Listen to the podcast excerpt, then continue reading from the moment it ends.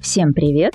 Это подкаст «Франкель про бизнес». Меня зовут Наталья Франкель, я предприниматель. И хочу, чтобы в эпоху турбулентности, благодаря этому подкасту, действующие бизнесмены не чувствовали себя одинокими. Поэтому в каждом выпуске говорю с новыми гостями, теми, кто здесь и сейчас строит свой бизнес и растит свои проекты. Приглашаю владельцев бизнеса из разных ниш, городов и стран, чтобы находить работающие сегодня решения, пути преодоления кризисов и поддержку. Делимся победами, поражениями, новыми подходами и только реальными историями. Моя сегодняшняя гостья Полина Фролова, кофаундер международной сети студий ухода за лицом Face Room. Полина, привет. Привет. Расскажи, пожалуйста, для начала, откуда взялась идея именно такого бизнеса? Это был недалекий девятнадцатый год. Который кажется сейчас таким далеким. Да-да-да, после всего того, что мы пережили за последние годы, очень насыщенно было. Идея была такая, как бы это не звучало романтично, но я думала про место, обязательно место в офлайне. В моей картинке воображаемые были женщины, и они выходят оттуда счастливыми. То есть я вот представляла это ощущение, это ощущение меня заряжало, и затем уже и подтянулись, наверное, некоторые факты. Допустим, у меня мама, маме уже за 50, и она давно отказалась от инъекций и ходила на массаж лица. И я видела, что это действительно работает. И в тот момент я подумала, что на весь Питер нет ни одной студии, которая делает только массаж лица и делает его действительно очень хорошо. И тут матч сошелся между работающим продуктом, фид-моделью, которую я сразу посчитала. Да, я такой человек Excel, человек-табличка. Да-да-да, любую идею нужно сначала посчитать. И тут сошлось все, люди выходят счастливые из офлайн пространства продукт, который классно меня вдохновляет, действительно работает, и финансовая модель, финансовая табличка. Вот это было первостепенно, первоначально, и как бы пошли. И ты открыла первый салон? Да, я прошла обучение. Наверное, если говорить про ту меня пятилетней давности, я, наверное, как все начинающие предприниматели, думала о том, что лучше, чем я, ну никто не сделает. Ну, это понятно. Зачем кому-то делегировать, если можно самой во всем разобраться? Весь сутках-то 24 часа, и спать-то не обязательно. И можно все это самой делать, начиная от массажа и э, обучения косметологии, и заканчивая таргетом. И так и было, когда я открывала первую студию. Это днем массаж, ночью настройка таргета. То есть ты сама работала руками в салоне? На каком-то этапе, да. Я тогда не знала, как по-другому. Я в той версии меня как предпринимателя, я не знала, что можно купить эти компетенции. Будет звучать как оправдание, сколько мне было, 23. И поэтому в силу недостатка опыта, все вот знания, компетенции я пропускала через себя. Зато теперь, если мне кто-то в отделе обучения, да, там, или методолог, или тренера говорят, что вот так нельзя, или так не получится, я такая, ой, вы знаете, так, скорее всего, получится. Какой у тебя был опыт до того, как ты открыла первый салон? За всю свою жизнь, наверное, полтора месяца я работала в найме, я продавала колбасу. Все остальное было такое полнайм, это там семейный бизнес, тоже там порядка года, недолго. И затем, наверное, такой тот проект, в котором я действительно набралась опыта. И опять же, все делала сама. Это автоматизация оптово-розничной торговли. Мы устанавливали 1С, устанавливали онлайн-кассы, и на том проекте в партнерстве с таким технарем, кто на себя брал техническую часть, я действительно пропустила через себя тот опыт и те знания, что можно с нуля стартануть бизнес. Тем более, как его автоматизировать, как с технической точки зрения решить, как поставить кассу. И поняла, что это все не страшно. Тем более, к нам приходили предприниматели. Это были живые люди, которые точно так же начинали или продолжали свою деятельность. Если постепенно идти шаг за шагом, то ничего такого страшного в этом нету. Хотя в начале первую студию, ну, было очень страшно. Я помню, подписала договор аренды. Для меня это были просто какие-то космические деньги. Даже до 100 тысяч рублей было. Сейчас мы уже в Дубае там просто взяли аренду помещения, которое это просто кратно это превышает. Но тогда для меня это был просто какой-то космос. В тот момент не было дохода, да, я уже не работала с партнером. Мы разошлись, да, из предыдущего проекта. И были некоторые накопления, и как бы я открывала первую студию, я ее открыла, и у меня не было денег на следующий месяц аренды, которая через две недели. Но таргет, реклама, мастера, которые у меня уже работали. до самого начала уже. Помимо меня было еще два мастера. Соответственно, мы все вместе сделали выручку уже за неделю, которую перекрывала аренду. И на мою еду хватало. И ты почувствовала себя уже так прямо получше. Получше, гораздо получше. Но вот в первый месяц это было просто дичайший стресс. Я была как будто в, в таком трансе. Вижу цель, не вижу препятствий. Вся жизнь исключена, там спорт и все остальное просто. Вот такой был, наверное, полтора месяца первый момент ремонта, вот с момента, как подписала оповещение. Но это вот это внутреннее чувство убежденности, что я в это верю, и по-другому я не могу. Не могу это не делать. Сколько денег у тебя было, вот, чтобы открыть первый салон? Сколько было в твоем вот этом накоплении, чтобы оставить партнерство, не искать новый найм, а попробовать вот эту свою мечту реализовать? Там было чуть больше миллиона, да, если говорить. Я тогда машину купила Солярис бэушный максимальной комплектации. Ну, потому что для меня это важно. Это для меня про свободу перемещения. Я такой прям заядлый автомобилист, да, и мне важно, чтобы в багажнике там все что угодно лежало на любой случай, любые туфли. И остальное пошло на первую студию. Что повезло? Что я искала? Это уже работающее помещение. Чтобы там был салон до этого. Хороший ремонт, да, то есть внутренняя отделка была действительно хорошая. И вот всю остальную разницу, все, что у меня было, тогда вложила в этот салон. И это была там как бы первая версия, которая там проработала, наверное, сколько-то год, да, но после этого уже вторую студию, уже в партнерстве, да, я открывала вторую студию, уже там был полноценный дизайн-проект, полноценные затраты на вытяжку, на кондиционирование, там, на все остальное. И эту студию буквально там через год-полтора уже тоже переделали, потому что уже в рамках сети, уже в фирменных цветах. Но для такого пилотного проекта с минимальными затратами это был действительно шикарный вариант. Многие люди боятся придумывать что-то, ну, типа, я лучше там возьму, скопипащу что-нибудь, что кажется мне классным, потому что ну а вдруг то, что я придумаю, оно не полетит, или оно там какое-то слишком смелое или слишком непонятное. Как ты собрала в своей голове вот идею, ты говоришь, что не было студии ухода именно за лицом до того, как фейсрум открылся в Петербурге. Где ты взяла вот эту всю концепцию? Какие должны быть кресла? Какие должны быть процедуры? Как ты это придумала? Что касается концепции пространства Open Space, это вот больше был тренд на моноуслугу в пространстве open space в бьюти-сфере, да, там маникюр. Даже там парикмахерская все уже давно привыкли, но маникюр вот тогда был, наверное, там 5-6 лет, как он вообще возник. Помимо этого я стала ресерчить эту тему, и в Москве на тот момент уже были студии, которым несколько месяцев, и которые открывались в пространстве open space. Наверное, оттуда именно пространство, то есть у меня, возможно, была идея сначала, что это все равно должно быть некоторое зонирование. А здесь что интересно? Если мы не зонируем, то максимальное количество выручки с одного квадратного метра получается. Так обычно Салон красоты, стандартный вариант. 70 метров или 80, там 2-3 кабинета, как бы не больше. Я на 80 метрах могу поставить порядка 6 рабочих мест при удачной планировке. Соответственно, у меня выручка с одного квадратного метра будет гораздо больше. Это если про формат. Если про сами кресла, то Наверное, это прям чисто моя идея. У меня очень хорошо развита вот эта история про то, что представлять, а как будет клиенту в этой атмосфере, да, а как будет клиенту в этом кресле. Я ходила на массаж лица или к косметологу, я уже чувствую, что под конец часа у меня начинает что-то затекать. Да, обычно эта точка начинает затекать, и это на кушетке очень неудобно. Соответственно, это должно быть что-то мягкое, и многие клиенты отмечают действительно как бы кресло. Кресло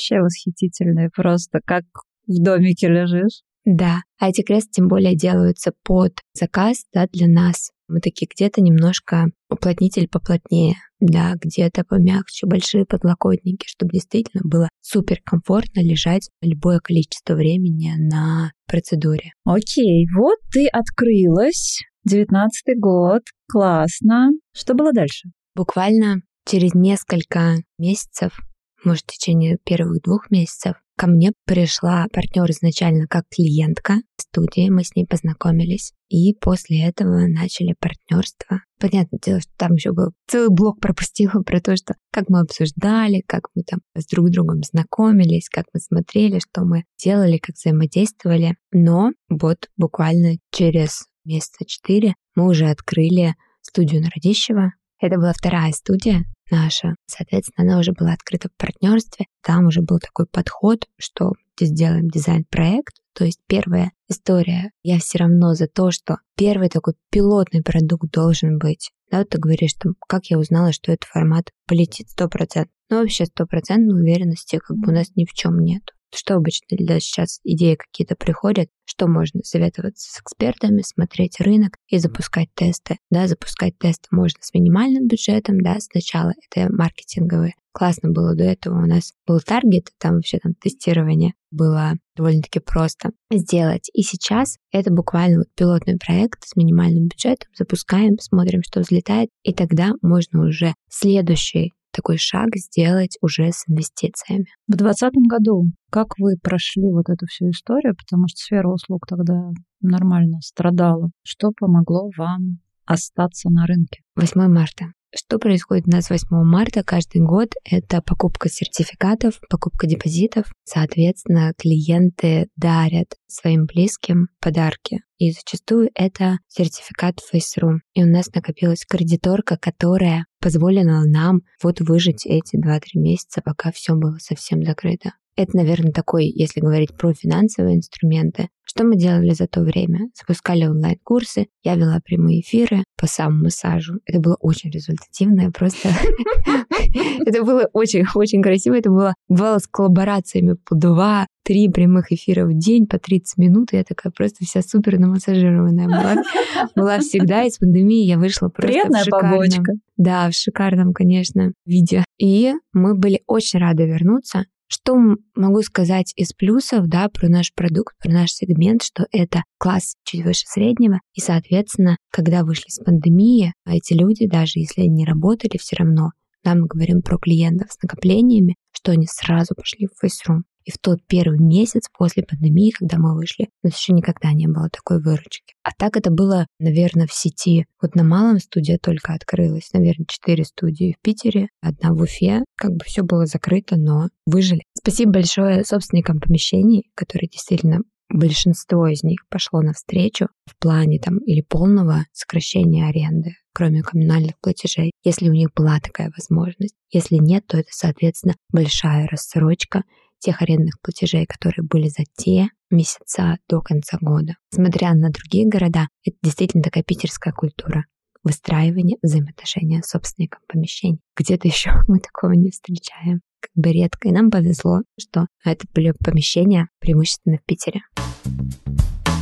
Сейчас начало 24 года. Сколько сейчас у тебя студий? Это две страны. Россия и Эмираты. Студий 20. Это в том числе партнерские студии. Мы развиваемся также по франшизе. И порядка девяти городов России — это миллионники и, соответственно, Санкт-Петербург, Москва. Ты продолжаешь открывать свои студии или сейчас у тебя фокус на том, чтобы продавать франшизу? И своих достаточно? Мы действительно сфокусировались на том, что продаем франшизу. Да, сейчас активно э, развиваем это направление. Но, опять же, мы за качество продукта. Как в B2C, да, мы за качество продукта. Даже ты делилась, да, говорила про то, что была в Екатеринбурге, и там получила тоже самое качество продукта, что в Питере, да, на Радищево, можно сказать, флагманской студии. И это действительно как бы наша главная задача. И мы хотели бы все равно не заработать на паушальном, не зарабатывать на роялти. В любом случае, коммерческая составляющая, как я уже говорила, для меня очень важна. А именно про цифры. Но, тем не менее, для нас важнее найти партнера единомышленника и сохранить качество продукта, чем 10 партнеров, которые просто откроют свои студии. Расскажи про команду. У нас достаточно большой бэк-офис, особенно там разговаривают с предпринимателями, у которых там 770 точек, и у них как бы не сильно больше, чем у нас офис. И то ли есть какая-то критическая масса, мы приходим к тому, что мы развиваемся, да, сначала выстраивается команда, зачастую у нас так получается целенаправленно, что сначала выстраивается команда, и после этого мы уже масштабируемся. Кто в команде? Мы с партнером. Мы больше за такие стратегические моменты, за те моменты, которые могут действительно или качественно улучшить продукт, или качественно улучшить рентабельность то есть некоторые нововведения. Есть операционный директор, которая, соответственно, под собой держит все операционные процессы. Далее есть управляющие. Управляющие, соответственно, непосредственно на студиях. Они смотрят, начиная от э, закупа, чтобы пересорта не было, и заканчивая работой с персоналом. Наверное, вот работу с персоналом для управляющих выделю как такое, наверное, основное порядка на 50% времени, а то 60% должно уходить на этом. Все-таки наш бизнес, да, он строится на людях, на настроении этих людей, на, соответственно, атмосфере, в которой они работают. И управляющие в основном работают с ними или в офлайне на местах, да, или, соответственно, удаленно следят за показателями. Отдел закупа есть, из маркетинга это отдел маркетинга, который отвечает за лидогенерацию, за репутацию, за пиар бренда, и второй отдел это клиентского сервиса. И вот когда ты сходила, мало ли у нас там не появлялось там пару недель, то приходит сообщение. Приходит. А приходит оно не просто так. Сначала тебя относим в одну из категорий. А когда ты была последний раз? А сколько ты потратила? На какие услуги ты ходила? И в зависимости от этого мы распределяем себя в сегмент, и исходя из категории этого сегмента уже отправляем этот офер, тестируем разные гипотезы, да, и вот это действительно большая работа отдела клиентского сервиса. У нас отдел обучения также есть. Там два тренера, которые обучают линейный персонал, которые непосредственно набирают сотрудников, и методолог. Косметологи — это в целом очень творческая профессия. Раньше особенно как было. Приходишь к косметологу в салон красоты, у него там 100 тысяч баночек, и она такая, а что я буду делать сегодня? Какое у меня настроение? А вам что хочется? У нас в сети вообще так не работает. У нас должно быть все по протоколам, именно по тому количеству, по протоколу, да, чтобы не было ни перерасхода, чтобы это все строго по технологической карте было. И, наверное, для этого нам методолог, чтобы перевести тот творческий язык косметолога и внедрить... И формализм. Да, и внедрить его уже в программу обучения. И, соответственно, в прошлом году, в 23-м, мы выстроили программу обучения. Она идет частично онлайн, частично офлайн. И тем самым мы можем понизить порог входа линейных сотрудников. Да, чем лучше у нас обучение, тем больше воронка на входе с HeadHunter. И вот сейчас уже спускаем Академию FaceRoom, которая обучает косметологов, и здесь мы уже можем еще больше увеличить воронку. То есть уже обучать действительно под себя, именно под те знания и навыки, которые нам для себя нужно. Про еще один отдел хочу рассказать. Это IT-отдел. Да, у нас есть свой штатный айтишник, который делает систему аналитики. Мы такие достаточно для бьюти, необычные, достаточно прогрессивные, и мы берем с базовых, допустим, своих clients, да, мы берем все данные, делаем метрики, которые нам необходимо отслеживать каждый день, каждый месяц там, или каждую неделю, и с ними уже работают управляющие в основном, маркетологи, клиентский сервис, и это все собирается в систему аналитики. Вот, наверное, то, что мы даем своим партнерам в франчайзе, то, чем действительно гордимся. Что касается отдела маркетинга, что сейчас работает, наверное, в новых реалиях, сарафанное радио, это такой супер устаревший канал, но это не так происходит, что ну все, мы ничего с этим не будем делать, да, и оно будет само по себе работать. Нет, здесь уже подключается отдел клиентского сервиса, здесь уже подключаются некоторые реферальные программы. То есть то, насколько мы хорошо сейчас отработаем клиента, который к нам пришел, настолько мы будем иметь новых клиентов в следующем месяце. Да, допустим, так можно сказать. То есть это наша репутация.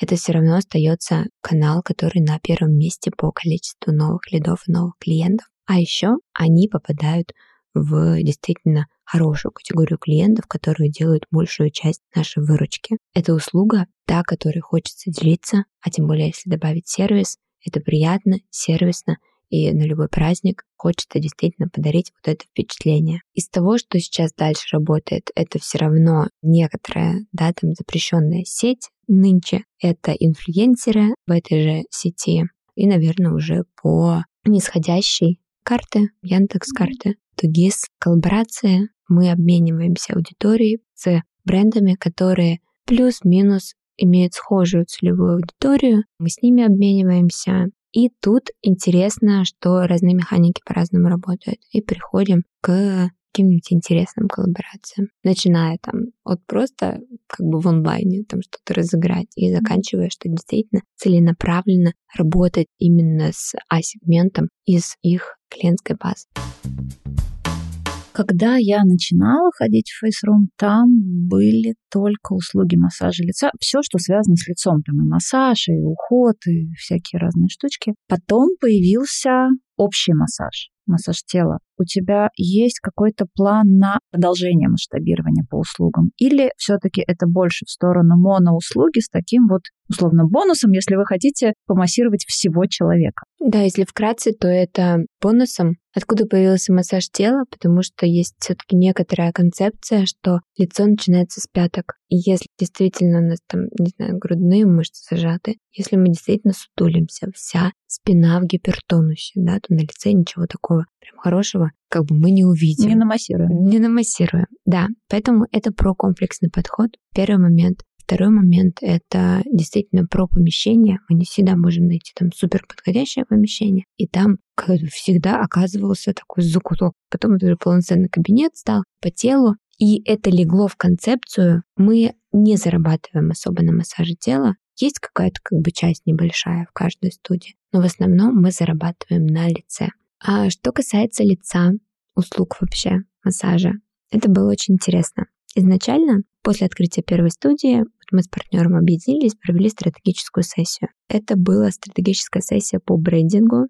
Там были вопросы по нашему позиционированию. А какие мы вообще? Потому что есть конкурент, допустим, в Москве, или даже для нас там конкурент, который является, допустим, бенчмарк, сеть там Лондон, Нью-Йорк, они говорят то, что мы про тренировки.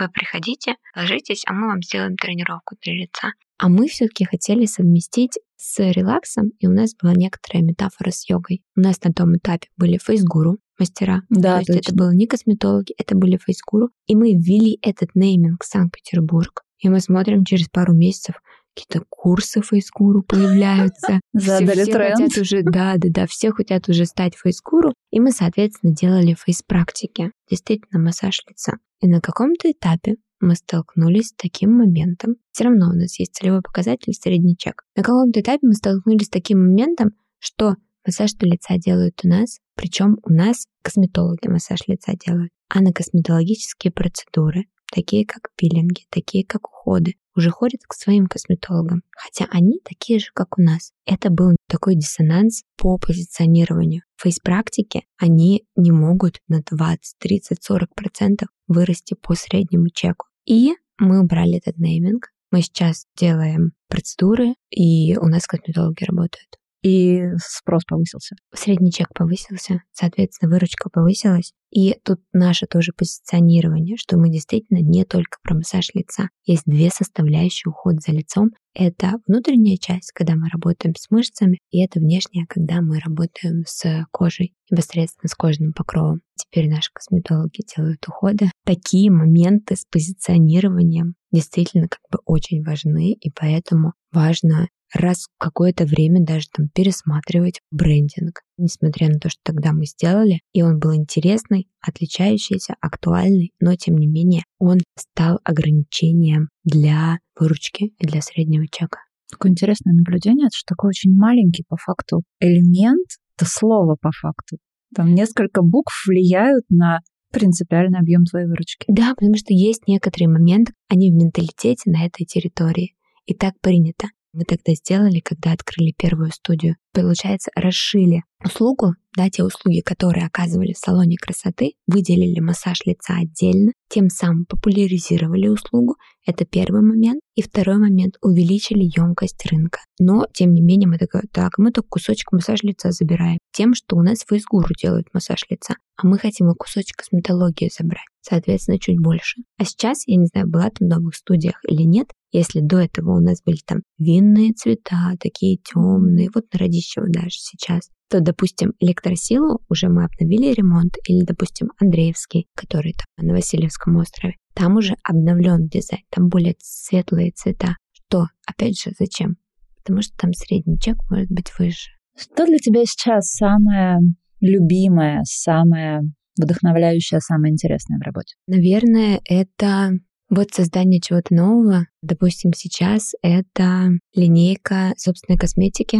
Да, сейчас мы работаем на косметике корейской, на гидропептиде, на американской косметике. Но, тем не менее, хочется усовершенствоваться, даже быть более сильным брендом, и в том числе для наших партнеров, да, для франчайзи. Интересно создавать что-то новое. Наверное, вот так. Это как бы моя любимая часть. А не любимая. В целом, наверное, как к работе отношусь. Нет такого, что есть опции не делать что-то, если нелюбимое. Наверное, это можно делегировать. Не знаю, наверное, всякие такие бюрократические вопросы. Вот это, наверное, самое нелюбимое. Я просто восхищаюсь людьми, которые добровольно этим занимаются. Ну, и если говорить про нелюбимую часть, но которая какая-то, мне кажется, кармическая моя история, я постоянно что-то ремонтирую, строю.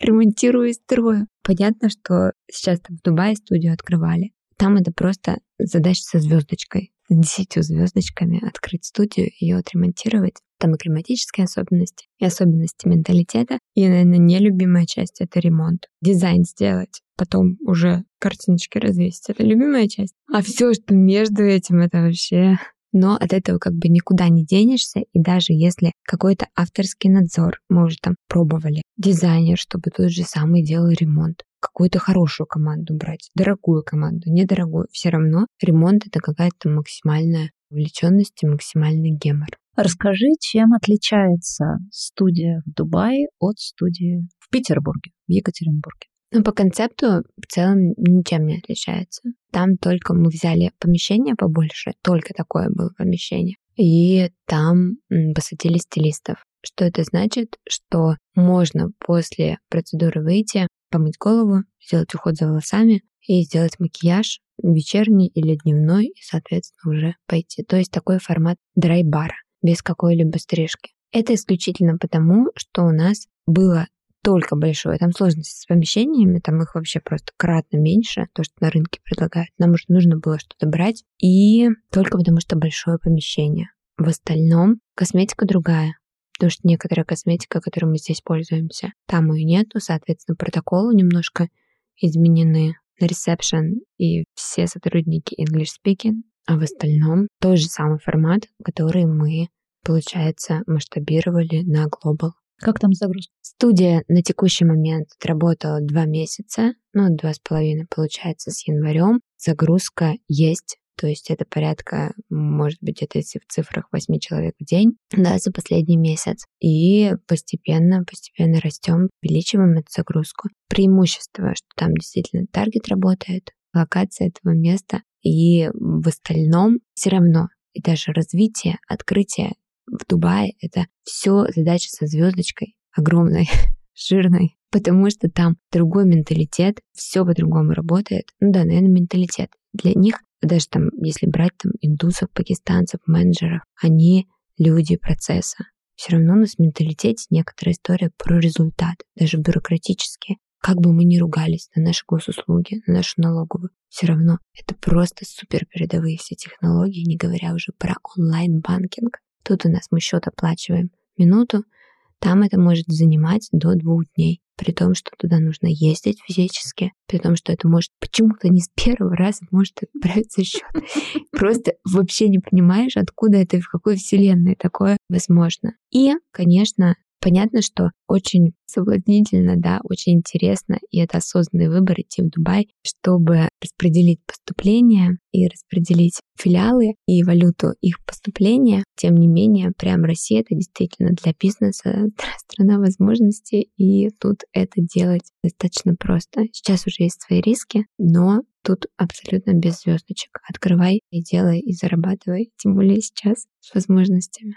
У тебя есть какой-то план, типа, я хочу столько-то студий, или я хочу быть представленной там в таких-то странах, или я хочу вот этого бенчмарка, который в Лондоне, встать на соседней улице, и чтобы у меня очередь была длиннее, чем у него. То есть сейчас план такой, что в России, да, как я уже сказала, у нас некоторая такая бутиковая история, то есть у нас нет такой, да, давайте нам 100 плюс точек филиалов, да, мы все-таки за качество. А что касается региона Мена, да, мы смотрим еще в ту сторону, где Сауди, Абу-Даби, Бахрейн, возможно, Катар, но Катар еще не готов. Да, в каждой стране есть эволюция бьюти. Там лет через 5-6 можно будет посмотреть в ту сторону. Пока что в планах на ближайшие, наверное, 5 лет это вот стабилизироваться в том регионе, закрепиться там.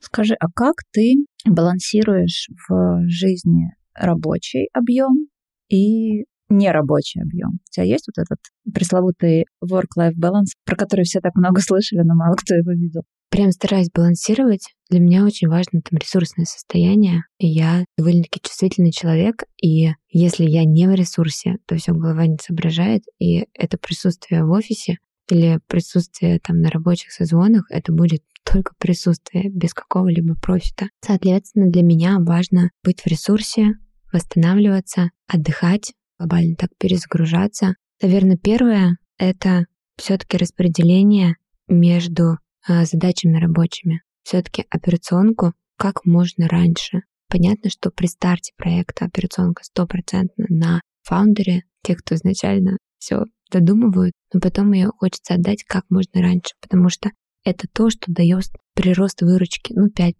ну 10%. И хочется сконцентрировать свое рабочее время именно на качественных прорывах. Или в продукте, да, или, соответственно, в выручке.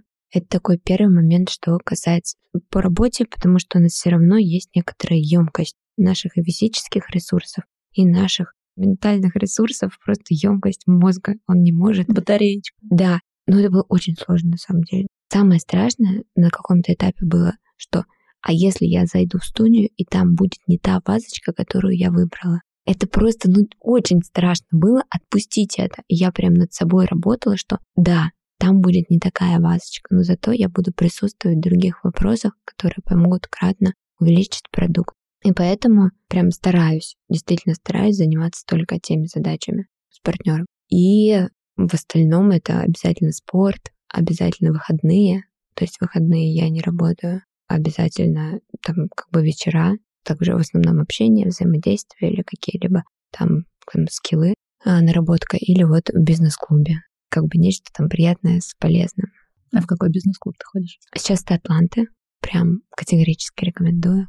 Прям очень-очень нравится. Категорически рекомендую. И в сколько я сейчас прохожу обучение на практикуме. Мне кажется, это то, что действительно должен прожить каждый предприниматель потому что это именно про предпринимателей. И там именно фиксируется вот это ощущение, а все-таки кто мы?